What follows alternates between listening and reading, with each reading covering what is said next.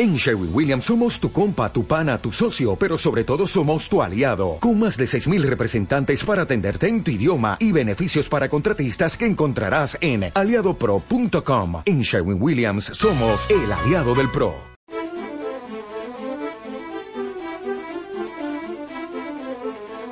En Radio 5, doble hélice. Con Juanjo Martín.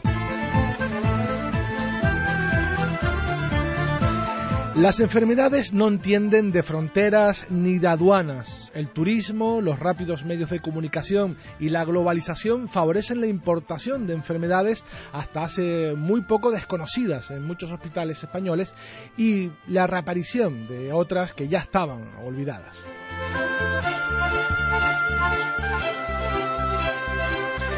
La creciente movilidad de ciudadanos de unos países a otros y el aumento de la inmigración han acabado con las limitaciones geográficas de la salud.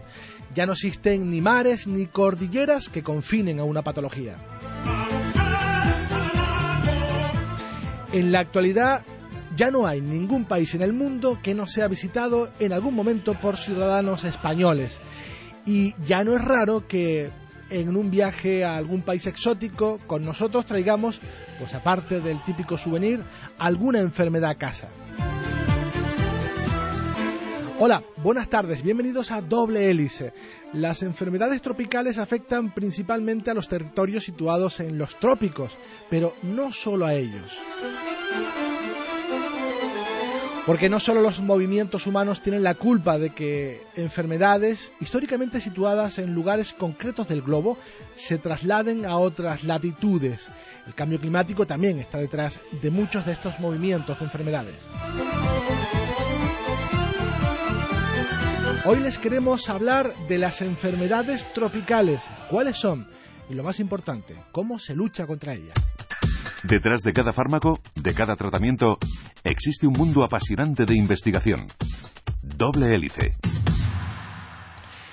Hoy les hablaremos de las enfermedades tropicales, su diagnóstico, control y, como les decía, lo más importante, su erradicación. Para ello hablaremos con un experto, el doctor Basilio Valladares Hernández, director del Instituto Universitario de Enfermedades Tropicales y Salud Pública de Canarias, también centro asociado a Civicam. Buenas tardes, Basilio, gracias por estar con nosotros. Buenas tardes. Como es costumbre eh, en este joven programa, siempre intentamos iniciar los primeros minutos del programa de doble hélice definiendo un poco el término, el objeto de esta entrevista, en este caso las enfermedades tropicales. ¿Qué se entiende por enfermedades tropicales, Basilio? Hay diversas definiciones, dependiendo de distintos autores, pero intuitivamente se, se, entiende como enfermedades tropicales aquellas que se desarrollan principalmente en el trópico, que van asociadas al clima del trópico, a la pobreza del trópico y a los vectores y condiciones climatológicas del trópico. Pero como decía en la introducción, no sé si de forma acertada o no, no solo ya esas enfermedades se mueven en estas latitudes. No, se, están extravasando fronteras y tenemos muchísimos ejemplos de lo que está ocurriendo. Eh, las enfermedades tropicales en un principio que llegaban eh, a Canarias de forma importante entre el 1600 y el 1900, se fueron erradicando mm, de forma clara y no las tenemos, o no tenemos las principales. tenemos otras de, segundo orden que son endémicas en, nuestro entorno, pero que se controlan relativamente bien. Eh, las enfermedades tropicales graves, como son la malaria, la esquistosomiasis, la leishmaniasis, la tuberculosis, el VIH, el dengue, etcétera, esos han ido moviendo su geografía. Y entonces, por ejemplo, las guerras tribales en África han, arrastrado la enfermedad del sueño, una tripanosomiasis, del centro de África, que estaba en Gambia y demás, y, la tienen en zonas donde antes nunca existía, como las zonas de Angola. La enfermedad de Chagas, que estaba totalmente recluida en el, continente eh, americano, en América del Sur, porque allí es donde único se daba el vector, como al mismo tiempo se transmite por transfusiones de sangre de madres a hijos por vía congénita y por trasplante de órganos, pues la tenemos en España. con, la inmigración que ha venido a España de Sudamérica y la tenemos en Canarias. Entonces, eh, las enfermedades van rompiendo fronteras con todos estos movimientos eh, de las poblaciones eh, humanas y con movimientos de vectores y de reservorios. Por ejemplo, una enfermedad que era propia de Tailandia y esa zona del sureste asiático y del Caribe, que es la meningoencefalitis eosinofílica, es decir, eso solo se daba en esa zona, porque la transmite un parásito que se llama Angiostronchilus cantonensis, pues lo tenemos en determinadas zonas de Tenerife. Y es que es un parásito que se da en las ratas y lo transmite un caracol. Han, entrado en Canarias o bien con las mercancías a través del muelle, que yo creo que esa no es exactamente la causa, pero sí con la, traída de zonas tropicales de, eh, de plantas exóticas para ornamentales. De tal forma que la hemos encontrado en zonas de humedad, de Tegueste, de, la parte baja de Tacoronte, de toda esa zona, pero con un índice de parasitación importante. Con lo cual empezarán a una cosa que no teníamos aquí, empezarán a aparecer casos en humanos de meningocifalitis eosinofílica. ¿Y tiene tratamiento? Ya que estamos hablando de un territorio muy cercano. Tiene, tiene tratamiento, pero hay que diagnosticarla primero. hay que diagnosticarla primero. Entonces, ese tipo de problemas, bueno, las técnicas las hemos montado nosotros en el instituto, pero son unas técnicas pues engorrosas y, claro, hay que difundir que si en algún momento, y en eso estamos con los neurocirujanos y con neurólogos, que si se presenta determinada sintomatología, que piensen que algo que no existía en Canarias hasta hace unos años eh, empieza a existir en determinadas zonas de Tenerife. Digo de Tenerife porque hemos hecho un barrido en toda Canarias y solo lo hemos encontrado en Tenerife.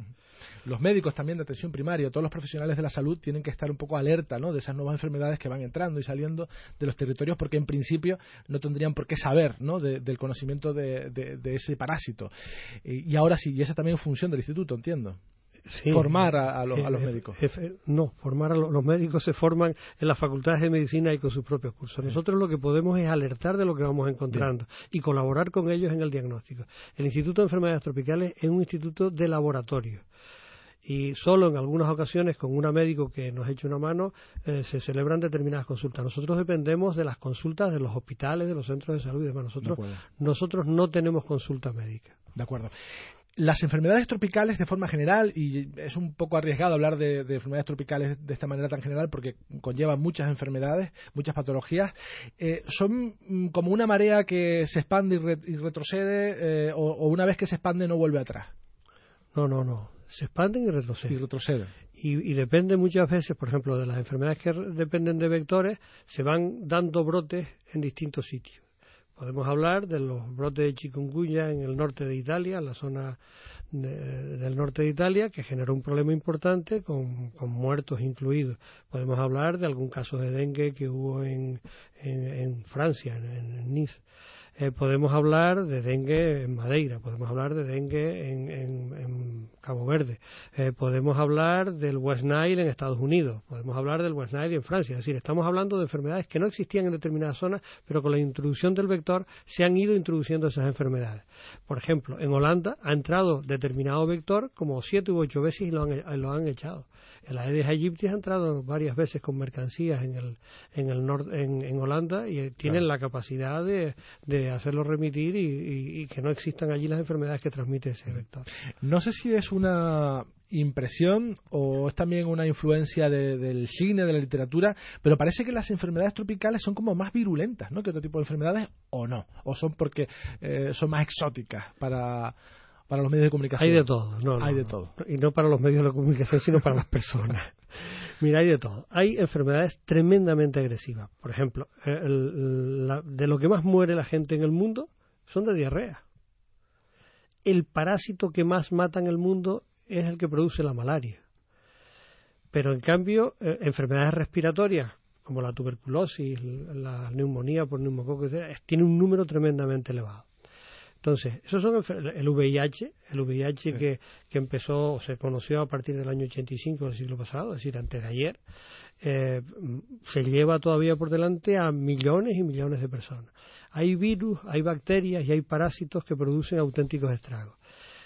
Mm, hay otros que son también enfermedades tropicales cuya patología es crónica y se, se alarga a lo largo del tiempo durante un montón de años. Por ejemplo, la enfermedad de Chagas, la que acabo de hablar antes, que la gente viene sana aparentemente, pero con el parásito, y que al cabo de 15 o 20 años se producen cardiomegalia, eh, megaesófago, megacolon y generan unos problemas importantes.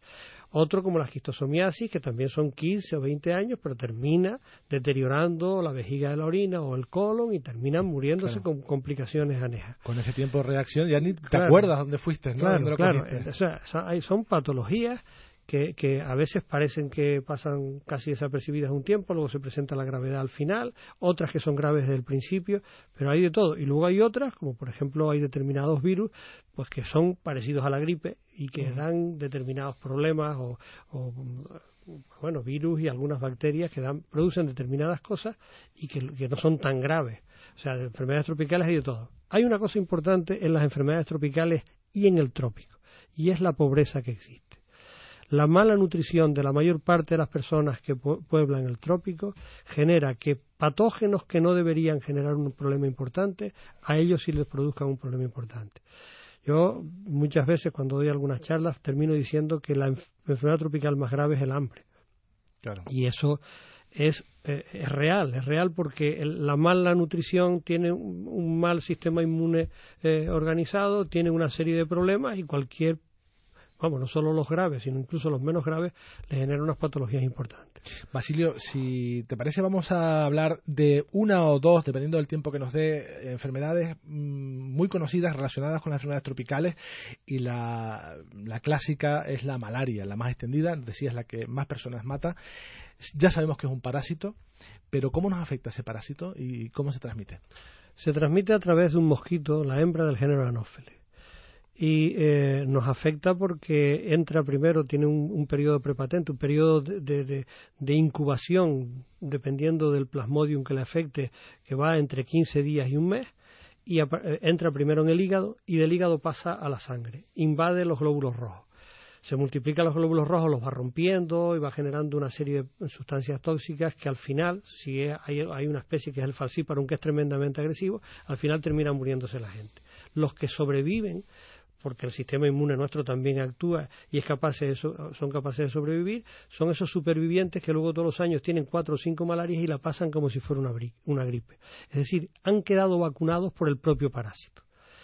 Entonces, la malaria afecta de esa manera, afecta principalmente a la sangre, pero luego genera pues que eh, una serie de problemas cerebrales y, renales como consecuencia de inmunocomplejo, es decir, un sistema eh, complejo dentro del organismo que termina matando a las personas.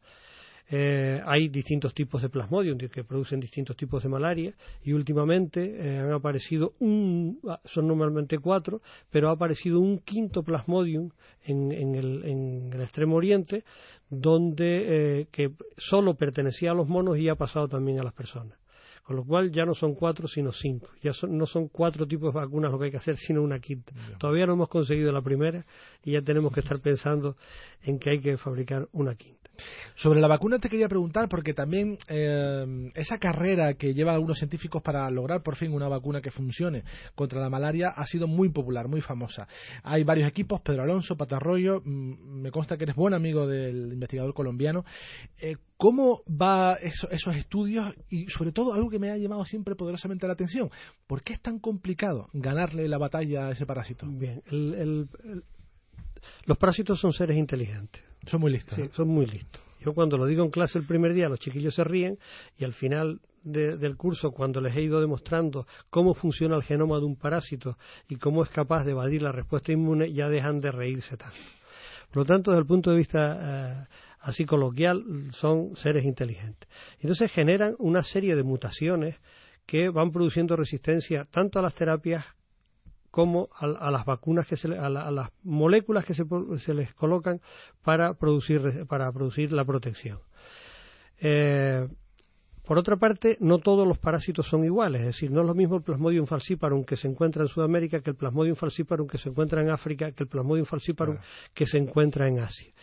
Los genomas son distintos y hay distintas proteínas que son las que le enseña al sistema inmune que, el sistema inmune a veces es incapaz de reconocerlo. Hay en estos momentos estuve haciendo una revisión no hace mucho, sesenta y pico moléculas distintas para hacer vacuna, de las cuales no funciona, desde mi punto de vista, como vacuna ninguna, salvo la de patarroyo, que tiene un índice de protección en el modelo animal que él tiene, que es un mono que tiene un sistema inmune muy parecido al nuestro, con eh, protección entre el 95 y el 100%. ¿Por qué las otras no funcionan? ¿Por qué digo yo que no funcionan? Porque es cierto que la vacuna que es de Glaxo, que es la que ha probado eh, Pedro Alonso en, África, eh, mejora las manifestaciones clínicas de lo que ellos llaman la malaria severa. Pero mejorar una manifestaciones clínicas no es una vacuna. Una vacuna es, por ejemplo, yo siempre pongo el ejemplo de la polio. Nosotros estamos vacunados de la polio y nuestros hijos también. Y no le da una polio chiquitita, no, no te da.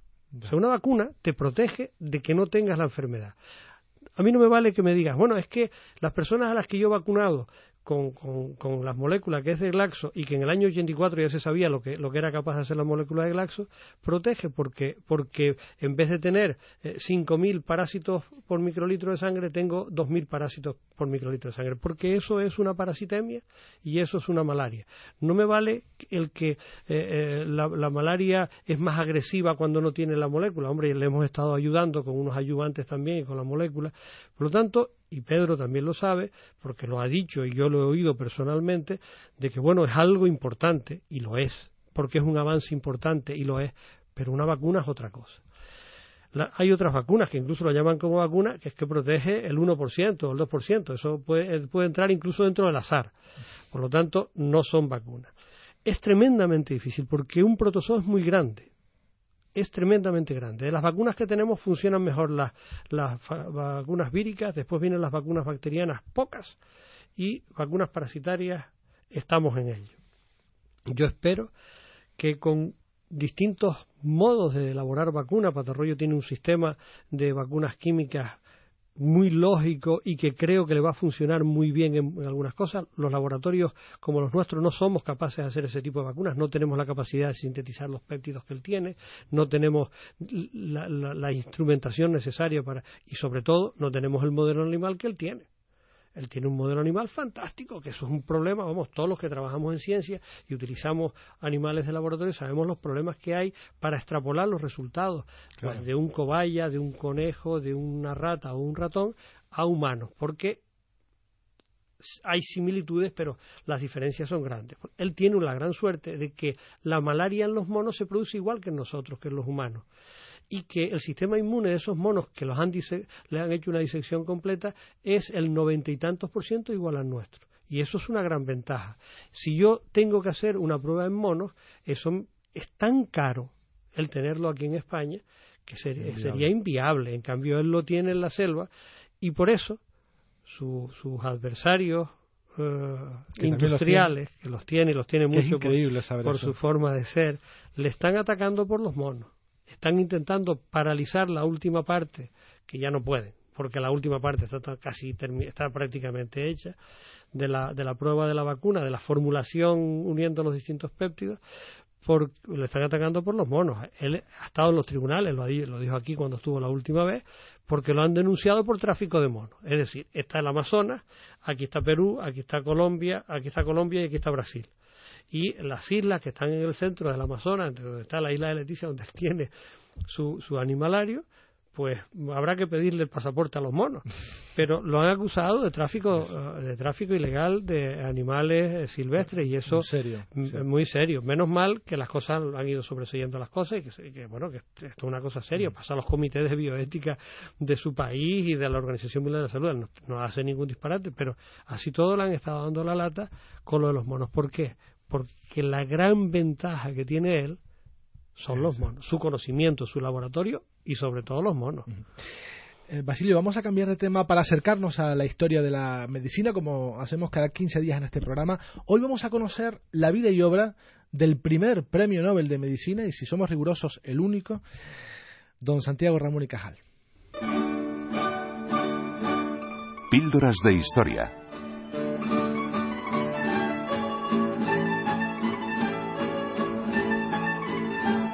Hijo de Justo Ramón Casasus y Antonia Cajal, vio la luz por primera vez en tierras aragonesas el 1 de mayo de 1852. De carácter travieso y tremendamente activo, Santiago mostró desde pequeño aptitud por las artes plásticas. Su inteligencia, sin embargo, no tuvo demasiado reflejo en su vida como estudiante.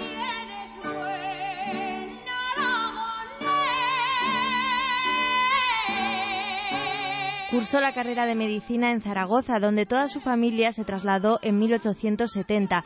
Cajal pareció centrarse un poco en la facultad. Tras sentar plaza en la sanidad militar, en 1874 es destinado a Cuba. Sin embargo, pronto se contagió de paludismo y después de disentería. Fue trasladado de un lugar a otro hasta regresar a España en junio de 1875 como inutilizado en campaña debido a sus enfermedades.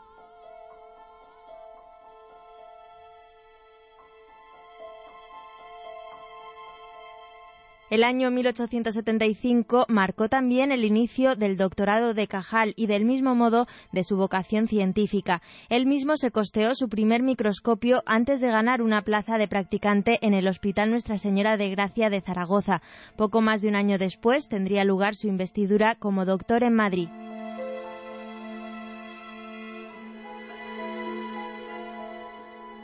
Pero el traslado a la esfera internacional de su eminente figura no llegaría hasta tres años después de que la familia Cajal cambiara de nuevo de residencia para que Ramón y Cajal ocupara la cátedra de Histología e Histoquímica Normal y Anatomía Patológica de la Universidad Central de Madrid en 1892.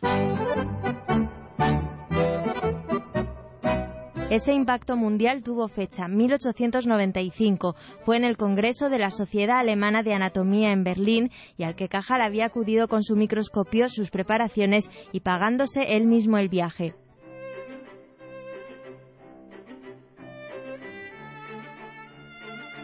Tras su regreso y después de haber sorprendido a la comunidad científica con sus investigaciones, le siguieron otros tantos triunfos e invitaciones por todo el mundo.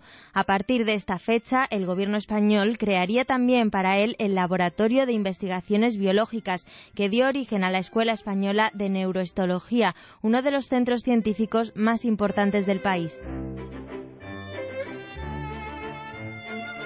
Su trabajo y su aportación a la neurociencia se verían reconocidos finalmente en 1906 con la concesión del Premio Nobel, galardón que compartió con el italiano Camillo Golgi. Tras el premio, Cajal aún publicó muchas obras literarias y biográficas, mientras se consagró a sus alumnos. Ellos fueron quienes les acompañaron por expreso deseo del Nobel en su último adiós, ocurrido el 17 de octubre de 1934, poco después de publicar su conocida obra El mundo visto a los 80 años después de que su esposa Silveria le dejara para siempre.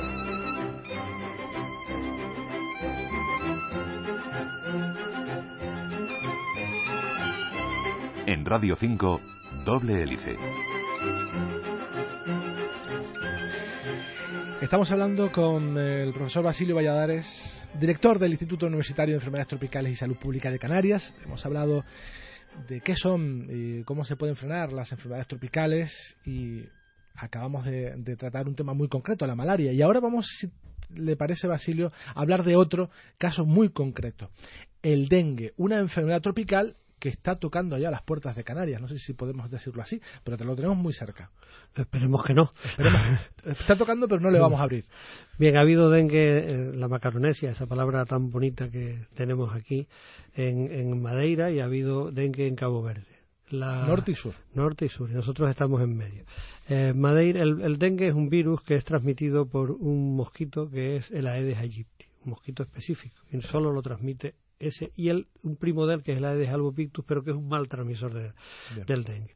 en Madeira entró el Aedes aegypti, no se sabe cómo, pero entró posiblemente por el puerto eh, en el año 2005 y eh, no hicieron lo que tenían que hacer y eh, unos años después pues han tenido un brote de dengue importante con dos mil y pico casi tres mil enfermos y han repartido dengue para Portugal para Holanda es decir turistas que fueron allí y que luego se fueron ya con la enfermedad puesta. Ayer por la mañana una persona que trabaja en el IUBO y que fue a hablar conmigo para una cosa el IUBO el Instituto de Bioorgánica Antonio González pues me dijo que había ido estaba, había ido a Madeira había llevado un tiempo y se cogió un dengue se cogió un dengue y se vino para acá con su dengue puesto. Los dengues que tenemos en, en Canarias son dengues importados, no son dengues autóctonos, con lo cual podemos estar tranquilos. ¿Qué es lo que tenemos nosotros que hacer? Y lo estamos haciendo. Nosotros tenemos que impedir que los mosquitos que pueden generar enfermedades como el dengue o como la malaria, que en su día lo tuvimos porque aquí hubo dengue en 1850 y hubo fiebre amarilla y hubo malaria hasta 1900 y poco, eh, pues que no entren y para que no entren los mosquitos y si no entran los mosquitos no, no tenemos la posibilidad de que se genere una, una epidemia como esta en Canarias porque, sería fatal. un, enfermo de dengue no puede contagiar a otra persona de dengue tiene que haber un vector. Tiene que haber un vector. Hombre con una transfusión sanguínea bueno, pero, un enfermo no le da sangre a otro. Bien bien bien. ¿Y cómo evitamos que se nos meta, se nos cuela ese mosquito? Pues, pues simplemente montando un sistema de vigilancia. Eso es una cosa está estandarizada. Eh, de hecho, comentamos antes lo que ocurría en Holanda. En Holanda en varias veces ha entrado la de Egipto y lo han tirado para afuera. Y, hay un sistema de vigilancia. El Ministerio de Sanidad tiene puesto una cosa que se llama vigilancia de puertos y aeropuertos. Y se estaba haciendo en, toda España menos en Canarias, cuando somos la zona más débil para estas cosas. Se va a hacer la Dirección General de Salud Pública, el Cabildo de Tenerife, el Ministerio de Sanidad, en épocas de crisis han aunado esfuerzos y han puesto cada uno una pequeña cantidad y se está haciendo una vigilancia, que eso no es una investigación, no es una cosa especial, eso está tan standardizado. Hay una serie de trampas, unas para retomar huevos y otras para coger adultos, y que se ponen en los puntos claves que se saben a dónde van los mosquitos, en la zona de los puertos, pues las zonas donde van las mercancías, en las zonas aeropuertos, lo mismo y demás. Y eso eh, es una cosa que, bueno, que se está empezando a hacer ahora aquí en Canarias y procuraremos que no entre bajo ningún concepto el Aedes aegypti. De esa forma estaríamos totalmente protegidos. Mm. Y si entrase, lo echábamos porque hay medios se saben cómo hay que hacerlo para erradicarlo. Nos quedamos mucho más tranquilos. Hablamos también de otras líneas de investigación que tiene el Instituto de Enfermedades Tropicales y que mm, no tienen que ver necesariamente con estas dos enfermedades, que, porque evidentemente, como hemos descubierto hoy, las enfermedades tropicales abarcan mucho más, ¿verdad? Sí, el, el Instituto de Enfermedades Tropicales, como, como la norma indica, eh, y de todos los institutos, eh, tanto los de aquí como el resto del territorio nacional, tienen que ser multidisciplinarios. De hecho, los tres institutos de, biomédicos de, La Laguna son multidisciplinarios, tienen distintas líneas de trabajo. Eh, y nosotros también lo tenemos. Tenemos gente que trabaja en, dos tipos de parásitos distintos, otros que estudian zoonosis, otros que están, trabajan en genética, otros que trabajan en ecología, y todos procuramos funcionar como instituto e interrelacionarlo con, con, con, los otros institutos y con, y con los otros investigadores para avanzar en la ciencia. Por ejemplo, nosotros tenemos una parte de terapia en el Instituto de Enfermedades Tropicales, enfermedades eh, de terapias para parásitos, que son eh, las eh, terapias actuales son un auténtico desastre. Llevamos dos líneas. Una línea en donde intentamos buscar cortar rutas metabólicas que tengan los parásitos con medicamentos que están comercializados recientemente hemos hecho un trabajo que ha llamado, no, no, no me di cuenta hasta, hasta que se publicó lo que ha llamado la atención, nos ha llamado de todos lados porque hemos conseguido demostrar que unas sustancias que son las estatinas y que se utilizan para el colesterol sirven para matar unas amebas que producen ceguera y que producen meningocefalitis. Con lo cual, eh, eh, ha sido una cosa, pues es una de las líneas, es decir, medicamentos que, que están en el mercado y que son capaces de ser utilizados en una nueva terapia. Bien, eso es una. Y lo segundo son nuevas moléculas y trabajamos con el Instituto de Bioorgánica. El Instituto de Bioorgánica son especialistas en aislamiento y síntesis de nuevas moléculas. Y nosotros hacemos las pruebas para eh, ver si tienen actividad antiparasitaria. Pero esas mismas moléculas que nosotros hacemos las pruebas como actividad antiparasitaria, en otros sitios, por ejemplo, en el Hospital de la Candelaria y en el Hospital Universitario, le buscan la actividad antibacteriana y antivírica. Por lo tanto, lo que quiero decir con esto es que es tremendamente importante trabajar en red y formar equipos amplios. Es decir, el, trabajo del ejemplo que nos han puesto, que es de Ramón y Cajal, ese señor que se sentaba en su laboratorio con su microscopio a trabajar, él, y se llegara a premio Nobel, es totalmente inviable en la ciencia actual. Ya eh, científicos solos en un laboratorio no existe. Son redes y son equipos multidisciplinares y eso es lo que tiene el Instituto de Enfermedades Tropicales y lo que tienen los otros institutos y la colaboración. Pues Basilio, hemos llegado al final de este tiempo que Radio Nacional dedica a las ciencias médicas, a saber qué hay detrás de cada investigación, de los fármacos, de la medicina en general. Eh, Basilio Valladares Hernández, director del Instituto Universitario de Enfermedades Tropicales y Salud Pública de Canarias, muchísimas gracias por haber estado con nosotros. Gracias a ustedes. Hasta luego. Doble hélice continúa en Internet. Síguenos en facebook.com barra doble hélice. Y así termina el doble hélice de hoy, recomendándoles que visiten nuestra página de Facebook, facebook.com barra doble En la realización Juan Pablo Hernández, en la dirección Juanjo Martín. Hasta la próxima semana. Doble hélice es una iniciativa de la Universidad de La Laguna y Civicam, con financiación del séptimo programa marco de la Unión Europea a través del proyecto INBRAIN.